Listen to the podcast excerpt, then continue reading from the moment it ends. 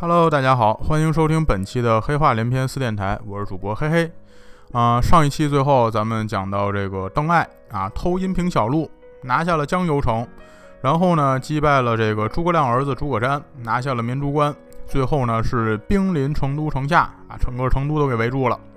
成都里面刘禅啊看见这个邓艾兵马全都到了啊，把我这成都城围住了，在城里面也琢磨是吧？那这个这就三条路呗，啊，要么我死战到底，啊，要么我出去流亡去，要么我就直接投降。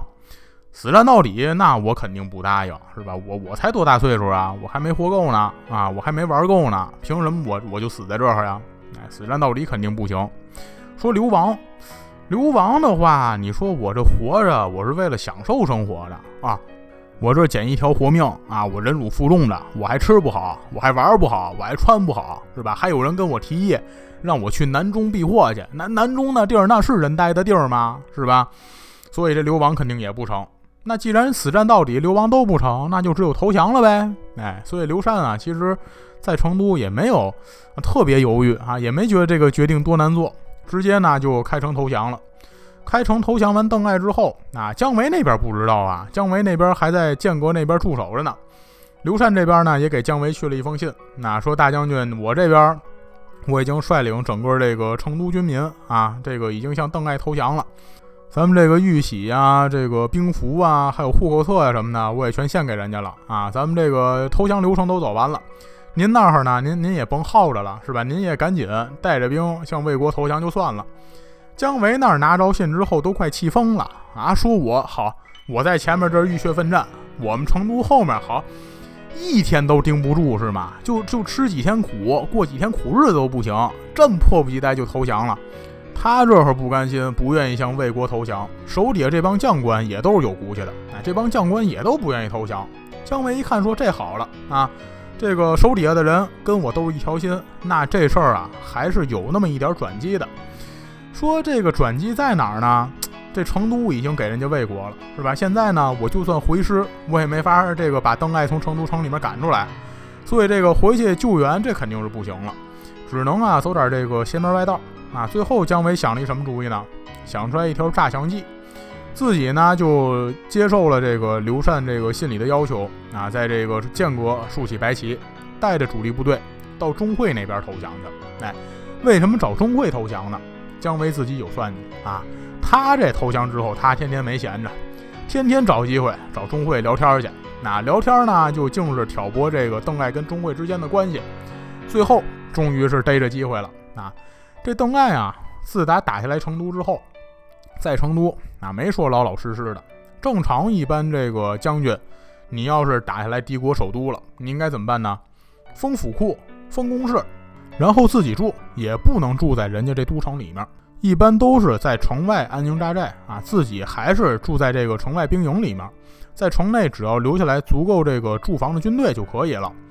邓艾不是，啊，邓艾天天好。成都宫里面一坐啊，天天跟那儿这个喝庆功酒啊，天天拉着这个蜀中这帮大臣陪在一块儿啊，没事了还数落人家，说这个打下成都城的也就是我邓艾那，我宅心仁厚啊，要是换一个这暴虐成性的，早给你们杀一精光了。邓艾在这个成都这么着居功自傲着，这消息也传到洛阳了。哎，洛阳司马昭听说之后，说这邓艾忒不老实，忒不听话了，哎，在这就动了这个杀邓艾之心了。所以呢，司马昭这边就命令了钟会啊，让钟会领兵去成都收邓艾去，同时命令这个贾充领兵从洛阳出斜谷，自己呢也准备带着曹奂一块御驾亲征。他这会儿在洛阳，这兵马一动，朝里面有大臣就纳闷了，是吧？就找司马昭说去了，说晋公，说这收邓艾这点小事儿，劳烦您再跑一趟，这不脱裤子放屁吗？啊，您说您已经安排钟会过去了。钟会领的这兵马比邓艾多六倍有余，以钟会这能力呢，收邓艾那是稳稳没问题的。您这出兵啊，又耗粮食又耗钱的，是吧？这这这费什么劲呢？司马昭听完心，我说你懂个屁呀！啊，邓艾有反心，这钟会收完邓艾，那整个蜀国地盘就到钟会手里头了。哎，谁能担保这钟会他就不造反呢？啊，我派两个人去收这蜀国去，收完之后好。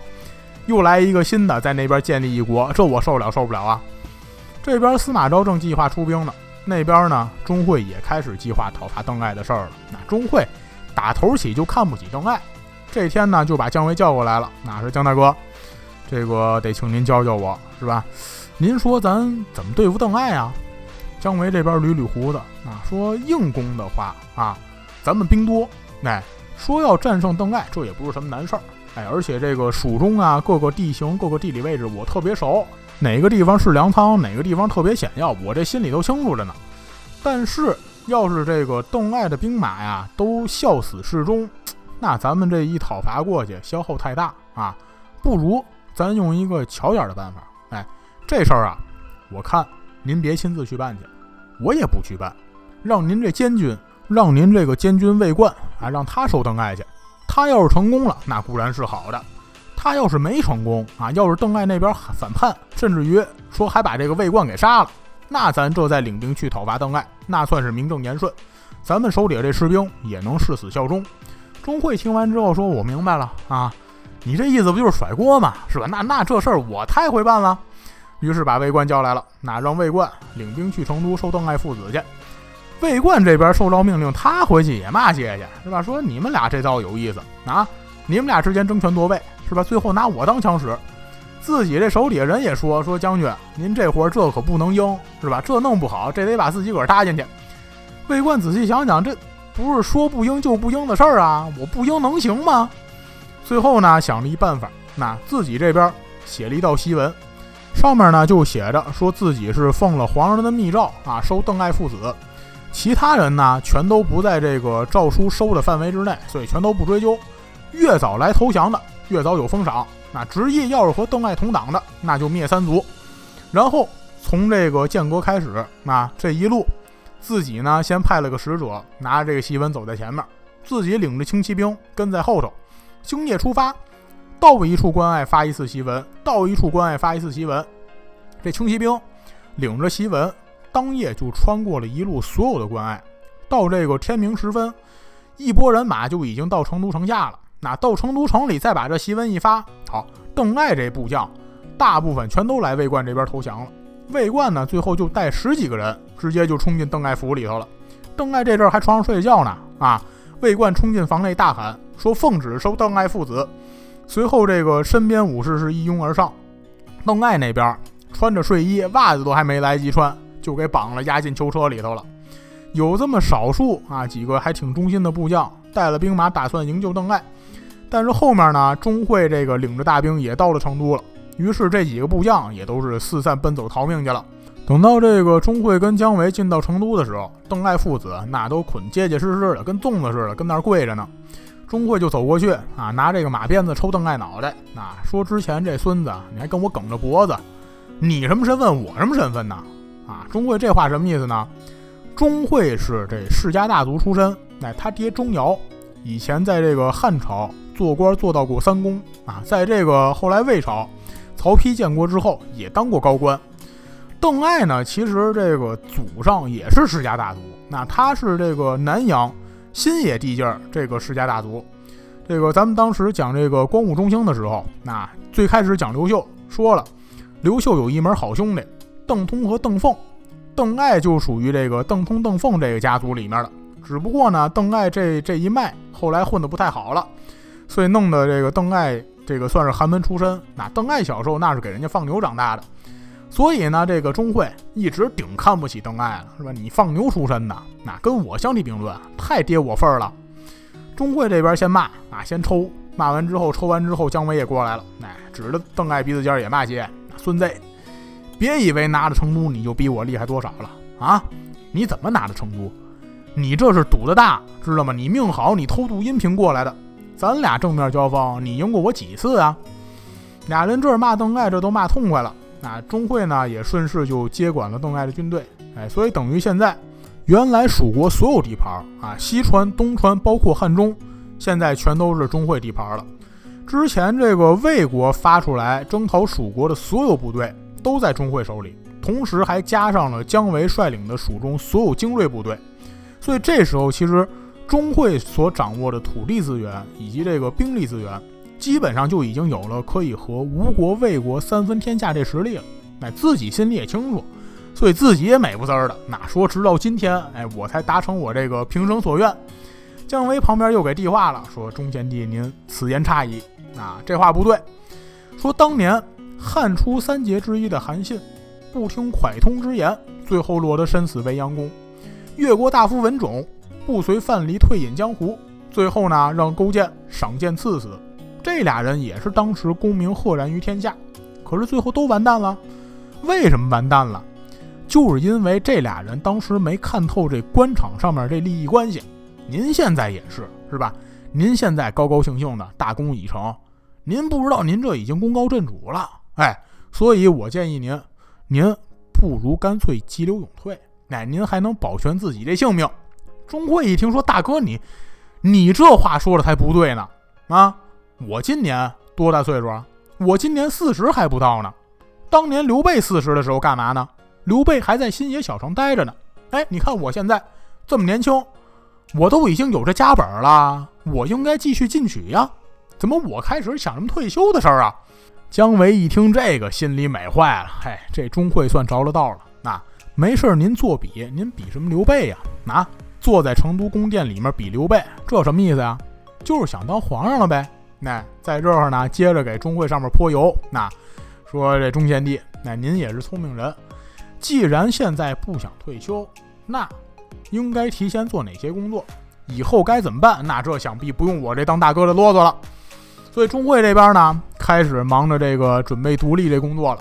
姜维那边还派人秘密给这个刘禅送信去，那说陛下，您这个稍微忍这么几天的屈辱，我这儿呢，这个有一个很大的计划。那我这个现在已经成功快一半了，那我一定能将这个设计转危为安，必定不让汉室就此覆灭。这个钟会跟姜维，那跟这儿研究这个造反的事儿。那过没几天，司马昭书信就到了，说担心钟会一个人打不过邓艾，所以呢带了皇上一块儿御驾亲征。现在我们这个主力部队就屯兵于长安，如果前面有困难，那我这边立刻就可以向蜀地发援兵。钟会看了信之后大惊失色，说坏了，这个司马昭知道我什么意思了。我这兵马比邓艾多多少呀？啊，多六倍还多呢！进攻不是不知道呀，我这有多大本事，进攻也心里清楚。这特意屯兵长安，那必定就是对我不放心。哎，这兵啊，这兵屯长安不是冲邓艾来的，这都是冲我来的呀。于是呢，这边把姜维也叫来了，说：“大哥，您还得再帮我看看这事儿。”姜维拿信一看，心话：“这我预料之中啊！哎，这司马昭也是真不错啊，这多配合我呀，是吧？”你说说，我要是不把你们仨人搅乱成一锅粥啊，我怎么在中间好得利呀？哎，这我还得再给他添把火。于是呢，跟这个钟会就说说这个自古以来，皇上要是开始怀疑臣子了，这臣子啊，没一个能活下来的。哎，太远的例子咱就不说了啊，眼巴前儿邓艾这就是一好例子，是吧？甚至于这邓艾还没有什么造反的迹象呢，那就你跟进宫说那么几句话，这邓艾就要没命了。钟会一想，对呀，那我现在肯定我不能回长安，不能回洛阳了，这回去就是个死啊。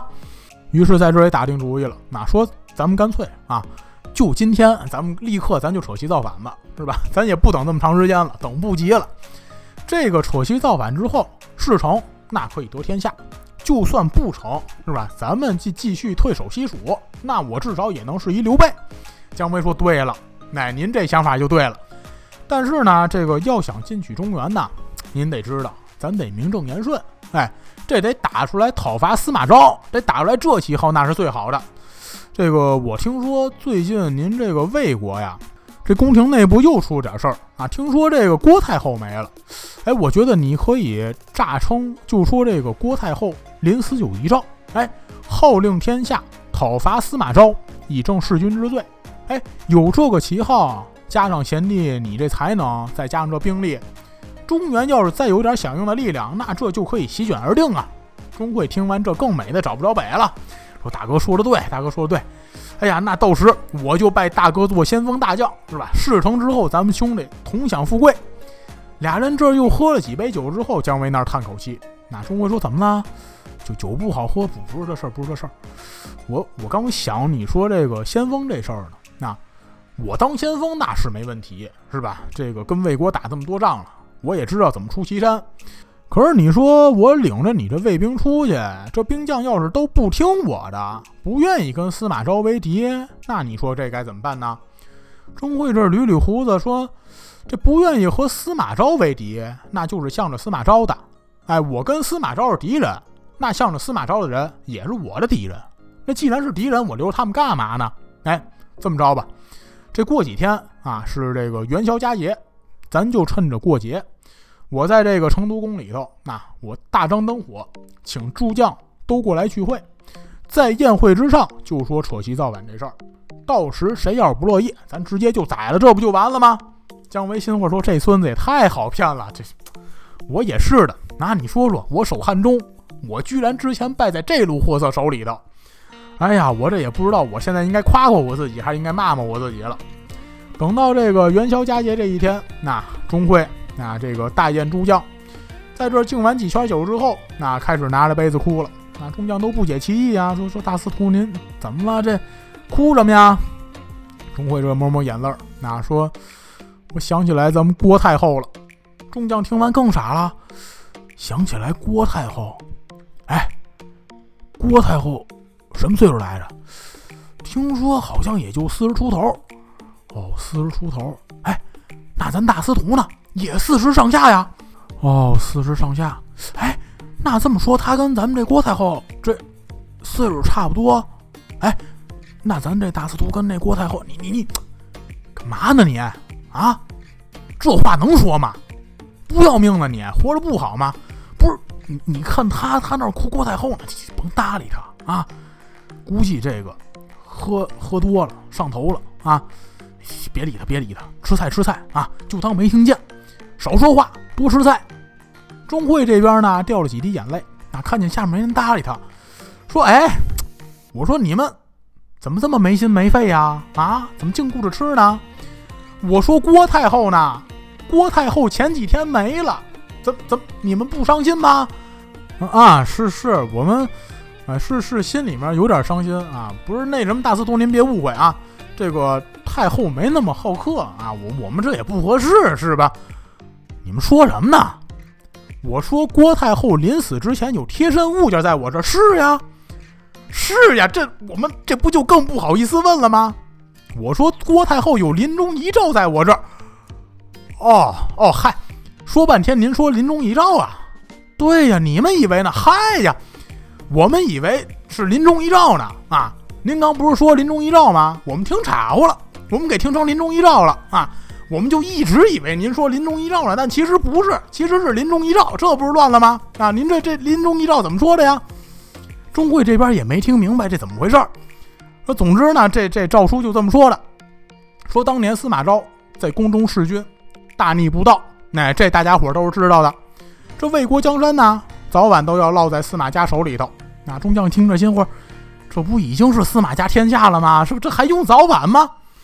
所以呢，这个郭太后在诏书里面说了，那让我领兵讨伐司马昭。那所以呢，我在这儿。请大家也过来跟我一块儿，哎，咱们呢签名摁手印，咱一块儿北伐中原去。大家伙一听，怎么着？北伐中原？咱们不是从中原刚伐完西蜀吗？这怎么回去还带伐回去的？嘿，你说这真有意思。那当年我们在中原的时候，高官得坐，骏马得骑。那这伐完西蜀，立下大功，回去那应该是升官发财，享不尽荣华富贵啊。好，这还伐回去？我们这玩什么命啊？所以呢，这帮人就磨磨唧唧的，没有一个这个主动上来乐意签名摁手印的。钟会在上面一看，说坏了，底下这帮人跟我不是一心眼儿的啊！我这说完之后，没一个积极响应的啊。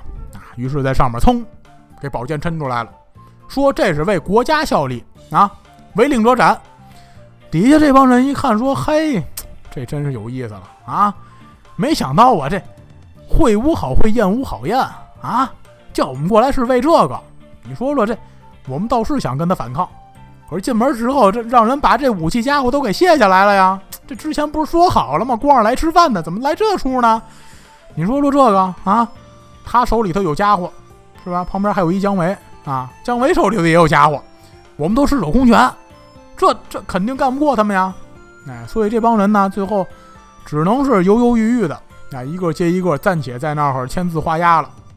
钟会呢，钟会也不是傻子，钟会看这帮人签字画押这德行，也看出来了，这帮人呢不是真心的，所以呢，等这个签字画押都完事儿之后，也没说痛痛快快把这帮人放出去啊，这么稀里马虎就给你们放出去，这算怎么当的事儿啊？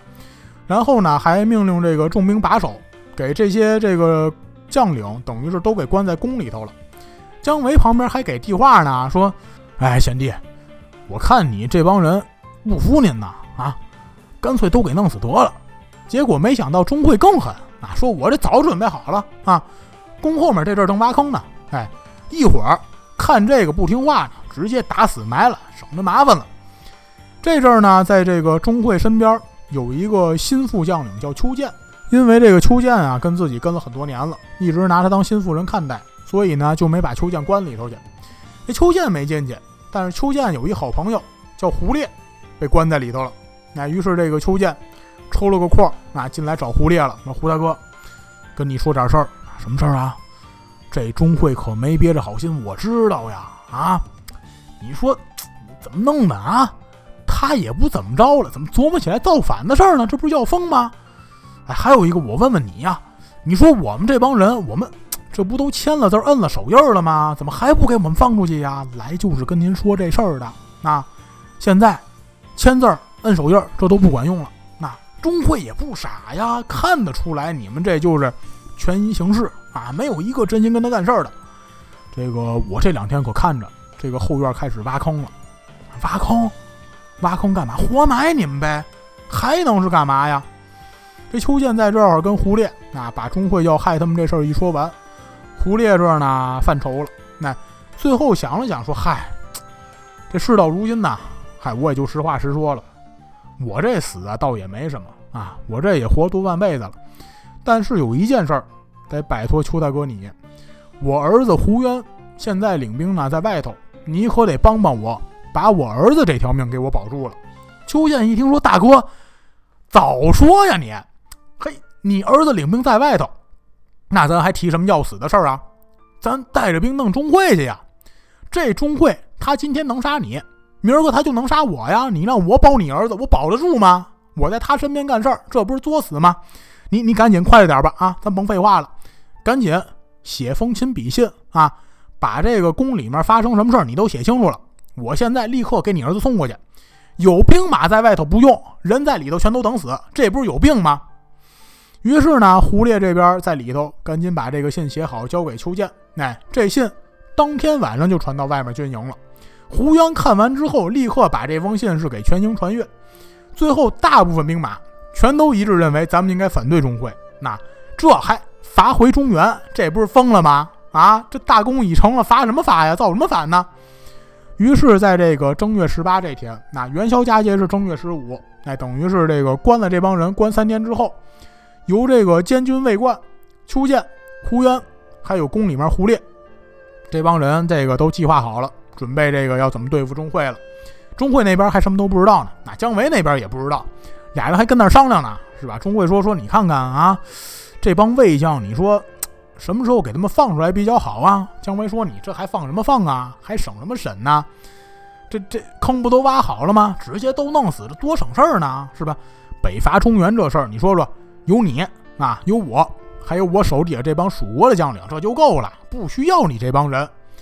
俩人跟这儿正商量着呢，哎，就听见外面是人声沸腾。钟会呢，领着几个人出去探查情况。姜维一看，嘿，正好，他下不了决心，我替他下决心吧。正打算带营去诛杀魏将，结果忽然自己这儿呢是一阵心绞痛，昏倒在地。等再转醒过来的时候，发现自己这整个计划全完了。外面呢，四面八方无数兵马已经赶到了，钟会已经是被乱箭射死了。姜维呢，这捂着心，那强撑起来仗剑来往冲突，可是这个心绞疼，疼的是越来越厉害。最后呢，只能扶着柱子仰天大叫，说无计不成，乃天命也。最后呢，是自刎身亡，时年五十九岁。这个钟会、姜维那这都死了，这个邓艾救的部下，这就打算去救邓艾去了。这阵儿呢，魏冠坐不住了。魏冠听说这事儿，心里也琢磨呀，说之前收这个邓艾是我去收的啊，是，是说当时这个是钟会给我下的命令，我就是服从命令。可是这钟会现在不是大司徒了呀！啊，我也没想到当时这钟会憋着造反呢，是吧？我当时就是以为就俩人争权，我站一队呢。好，现在好了，这个钟会没了，那钟会呢？这还是以反叛罪名没了。那蜀地以后就属这邓艾官大了呀。那这阵司马昭也没过来，贾充贾大人也没过来。那别管以后这邓艾站得起来站不起来，他现在可是一翻手就能给我弄死呀！正跟这犯着愁呢。那旁边这个部将叫田旭，田旭出来了。那说魏将军，我知您愁什么呢？那不就是邓艾这孙子事儿吗？那我能替您办了。魏冠一听啊，不是你你你你说清楚了，你你你替我办什么？您这真是的，您不就是怕到时邓艾来找您秋后算账吗？哎，实话我跟您说了吧，我也恨这孙子呢。之前之前我跟他一块偷渡阴平。无缘无故在那摩天岭上骂我一顿，那现在这是我报仇好机会。您呢？您就给我几百人，我带兵过去，直接给丫灭了口就完了。魏冠一听说，好家伙啊，感情这邓艾也这么不得人心呐！高高兴兴的那给了前去几百人。邓艾这边呢，这个在这个囚车里头，那刚开始有几个这个献殷勤的小兵，那把他这个从囚车里面放出来。从囚车里面出来，坐边上，那是吧？自己也问这帮小兵说：“怎么了？你们这是啊？来回来去折腾什么呢？这这又想起什么来了？怎么又给我放出来了？”啊！几个小兵跪前面，回太尉大人，那这个钟会呀，钟会可不是什么好东西。那这个钟会跟姜维一块密谋，那他打算在这个蜀地称王，那然后呢，要带领我们北伐中原，还有坑杀这个不听从号令的将官。现在呢？这个魏官将军、邱建将军，还有这个胡烈将军跟胡渊将军，那几位将军领着兵，现在已经是把钟会跟姜维全都给杀了。那太尉大人，等于您之前那个冤案，哎，马上咱这就能平冤昭雪了。邓艾听完之后，坐这个石头墩上，这就叹气呀，说这钟会也忒傻了啊，跟姜维一块儿，这明显是姜维给他玩诈降计呢，还还想蜀地称王称帝啊？跟着姜维封什么封啊啊！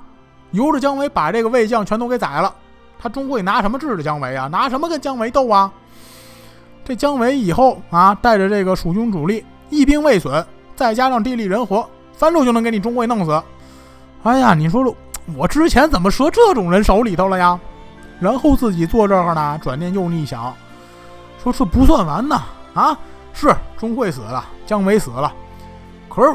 我这平反昭雪不了啊！啊，听说那司马昭已经兵临长安了。好家伙，这司马昭带兵过来之后，我也活不了啊！随后呢，这个远远看见有兵马过来，把自己呢就心里琢磨着，说自己这个等于是安全了，以为呢是自己这个老部下过来解救自己的，所以呢压根就没多做防备。这脑子里面一直想的就是这以后这这去哪儿安身立命啊？怎么躲司马昭啊？脑里想都这事儿呢。这阵儿田旭领兵过来了，田旭过来之后，那也没客气，直接上去一刀砍死了邓艾。这阵邓忠呢，也才从这个囚车里头爬出来，那他也没跑了，最后也是死在这个乱军之中。所以呢，就是这样。那三国末年，最后的三元帅才邓艾、钟会、姜维三个人是相继殒命。啊，这仨人，这个邓艾跟钟会。那死的比较冤啊，背的呢是这个反叛名上死的。姜维死那是为国尽忠，但是这个邓艾跟钟会啊，虽然这都是反叛，但是呢这俩人还不是一路人。那钟会是和咱们之前讲这个淮南三叛啊，讲这个王陵、关求简还有诸葛诞啊这帮人是一类人，哎，心比天高，同时呢也极有才能。但是这钟会啊，就是不懂什么叫厚积薄发，哎。都是这个特别着急，那然后特别渴望获得一个这个和自己才能相匹配的一个地位，所以最后呢就造成什么呢？说这个发动叛乱的时候啊，很多事儿没有特别详细的计划，那就是一拍脑门的事儿，有的时候甚至于连这个备用的最起码备用计划都没有，那然后弄的呢是着急忙慌的发动叛乱，然后就让人家这个秋风扫落叶一般就给绞杀了。邓艾呢这个稍微有点不一样啊。邓艾尽管这阵儿给他挂了一个反叛的名儿啊，实际上咱们这个讲这么多讲下来，大家听也听出来了，实际上人家邓艾啊，没干什么反叛的事儿，而且甚至于我觉得这邓艾压根儿就没有反叛的心，那就很单纯的就是这个居功自傲啊，这个希望自己呢能凭借这个军功啊，这个争取建立更大的军功，同时呢赢取一个更高的地位，那这个骄傲了之后是吧？整天坐这个成都宫里头，拿自己好比邓禹，比耿弇。那然后指着这个蜀中大臣说：“说你们就是命好，那要我是吴汉的脾气，你们早都完了。”那咱们讲这个光武中兴，讲到最后一期的时候也说了，那最后刘秀平定最后一个势力，就是在蜀地这边的公孙述。那吴汉带着兵平了公孙述之后，好在蜀地那是一通滥杀无辜啊。尽管后来吴汉对这个有解释，那拉着刘秀说了：“说大哥，我这个杀。”成都杀蜀中这么多军民，不是因为我有这嗜好啊，是因为大哥你，你太宅心仁厚了啊！这建国必须得立威，哎，所以呢，这个我就替你唱这黑脸儿啊，我就扮演这个滥杀无辜这角色，让这地儿的人呢害怕你，让他们不敢造反，这样才能维护你的统治。这个邓艾在这儿呢数了完半天之后，那这就有点像当时咱们这个讲吴国那个诸葛恪一样，那这诸葛恪也是，功高震主。是吧？还不知道低调点儿，所以呢，弄到最后是这个底下眼红的也举报他，同级的也挤兑他，所以最后是死于了这个政治斗争里头。姜维跟这俩人啊，从这个性格方面完全不一样。那咱们说了呀，这个钟会世家大族出身，然后呢又是少年得志，所以呢从小人生理想那就是出将入相。那邓艾啊，其实也是大宗族里头的。那只不过就是他这一脉，这个子孙后代不太给力而已，所以呢，弄得这个出身不太好，是吧？还放过牛，所以邓艾从小这个理想就是我要重新光耀门楣啊，重新把我们这一个家族这个给支起来。所以这俩人从小开始，对于这个功绩、官位、地位，相对来说特别特别看重，那觉得这就是我们这一辈子奋斗目标了。姜维跟这俩人就不一样，姜维首先这个出身寒门，同时呢，他这个天水冀州人，那在这个地儿是远离政治经济中心的地方，在当时啊，这个天水陇西这块儿，那就算是老少边穷地区了啊，天天这个恨不得见不着太多中原的官儿，那可能大部分时间呢是跟这个少数民族、跟羌族这帮人混居在一块儿的，所以他从小对于什么。金钱、权力、什么地位、功绩、官位，没有什么概念啊，所以他从小对这个就没什么欲望。他呢也没拿这个当做一个什么人生理想。长本事归长本事，但是没说长本事就必须得高官厚禄呀。那所以呢，等到姜维这个在蜀国出仕，那甚至于到后来一直做到大将军，一直是这样的。他在这个家里头房子特别简陋，然后呢也没什么多余的财产。这个衣服啊、车马呀、饮食啊这些东西，他从来没有什么过分要求，从来就都是说够用就行了。哎，自己这个买东西啊、什么用东西啊不奢侈，但是同时他也没有什么刻意的说我一定要节俭什么的，所以他就是压根儿对这就没想法。哎，对于这个财产怎么处理，他就学他师傅诸葛亮。那说之前我师傅诸葛亮怎么弄的？是吧？他怎么处理这财产？我就怎么处理我的财产，哎，公以国事待我，我当以国事报之。所以呢，就是这个姜维，那相对于那俩人来说，可能啊，这个欲望啊稍微比较低，所以呢，最后也算是一个更优秀的人物。这仨人里面啊，我反正觉得这个最可惜的就是钟会。那钟会那真是一手好牌，自己个儿给打没了。那就就是那个斗地主拿了一炸弹，那都撇开走那种人。你说钟会？自己这是世家大族，那在魏朝，在这个汉朝都做过三公，然后呢，这个到后面大家知道啊，这个两晋这时候的政策，对于世家大族那是格外的照顾。他这个年少时候成名，年少时候又有才能，还是司马昭的幕僚，深得司马昭器重。那这其实就应该是跟这个贾充一块儿，一个是文，一个是武。俩人一块儿当这个西晋开国元勋的人，结果呢？你说这进了蜀地，那就跟被下了降头一样，是吧？你说你跟邓艾呛什么火呀？啊，邓艾是驻守外地的军官，你是在这个朝廷内部天天跟司马昭眼前光有的人，你跟他争什么争啊？然后你跟姜维疯什么劲儿啊？是吧？这不是有病吗？啊，就说是吧？我真有野心，那我当一个三公啊，甚至于我这个当公爵、当王爵我都不够，我想当一朝人王地主，那我就想当皇上。那其实这个前几十年，一帮人给你做了榜样啊。曹操怎么干的？司马懿父子们这怎么干的？都是先服服帖帖、老老实实在朝中扎稳脚跟，然后等到这个皇族继承人不给力的时候，自己呢再培养起来自己的势力，慢慢去窃国的。你说他这个啊，拿了一个汉中，拿了一益州，这就开始跟姜维要耍疯啊！这真是眼界太短，真的。这要是拿上帝视角来看也是，那你要是真这个在司马昭手底下把这个脚站住了，那等到这个晋朝开国之后，大家知道晋朝开国皇上是司马炎，司马炎那是这个中国历史上所有的开国皇上里面大概这个才能排倒数第一或者倒数第二的人物。这个司马炎后面的继任者司马衷，司马衷更有名了，司马衷是中国所有皇上里面。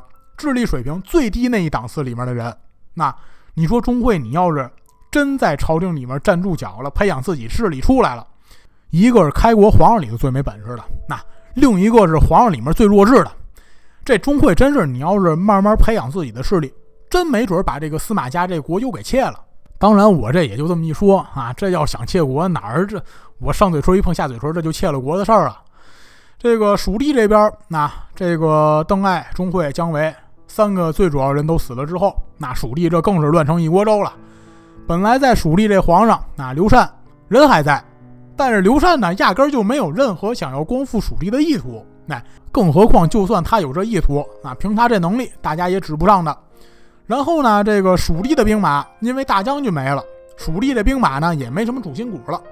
魏国的兵马也是俩总督都没了，最后就分成好几派势力。邓艾的旧部下。钟会就部下这两边互相报仇的，蜀国的部队反抗魏兵的，那还有呢比较理智的说这个要维护整个魏国统治的，等于是好几拨人马打成一片。在这个打成一片这里面呢，蜀国的几员大将张翼，这个刘禅的长子刘玄，以及二爷家里面这个后续继承人啊，继承了汉寿亭侯这侯爵的关毅，全都是死在了这个一连串的争斗之中。这个争斗啊，一直持续了一个多月。那直到一个月之后，贾充率领着部队啊，从这个斜谷一路开，开进成都，出榜安民，这才算是把整个叛乱都给平息了。那平息了叛乱之后呢，留了魏冠做这个成都太守。贾充呢，亲自带着这个后主刘禅，以及这个蜀中愿意跟着刘禅一块走的文武百官，一块回洛阳。之前跟这个姜维一块把守建国的，那除了张毅之外呢，还有廖化跟这个董厥，俩人呢都托病不出，那不愿意去洛阳给魏朝当官去。最后还有一个人，那就是这个建宁太守叫霍毅。这个霍毅呢，这个驻守建宁这个地方，就是在这个南中和成都益州的边境，那等于他算是这个南中的一个总督。他当时听闻成都投降之后，是素服望西，痛哭不止。后来呢，又听说这个蜀中叛乱，自己呢也不敢领兵过去，因为我是南中总督啊，我得顾着少数民族的事儿，我不能轻易动兵。最后，直到听说我们这个皇上刘禅安全去往洛阳了，这才带了兵从这个建宁出来，把南中总督的印信，还有这个户口名册啊，这个怎么治理少数民族这些事儿，全都一并交给了新任的成都太守魏冠。然后这阵儿，那这个整个蜀国和南中地区才算正式被平定。这蜀国被平定之后，那后续这个要开始讲如何平定吴国了。那这如何平定吴国，这就是咱们下期节目的主要内容了。好，本期的黑话连篇就讲到这里，感谢大家的收听。希望大家在听完我们的故事之后，都能有更好的心情去面对生活带来的难题。也希望大家继续支持。欲知后事如何，我们下期节目再见。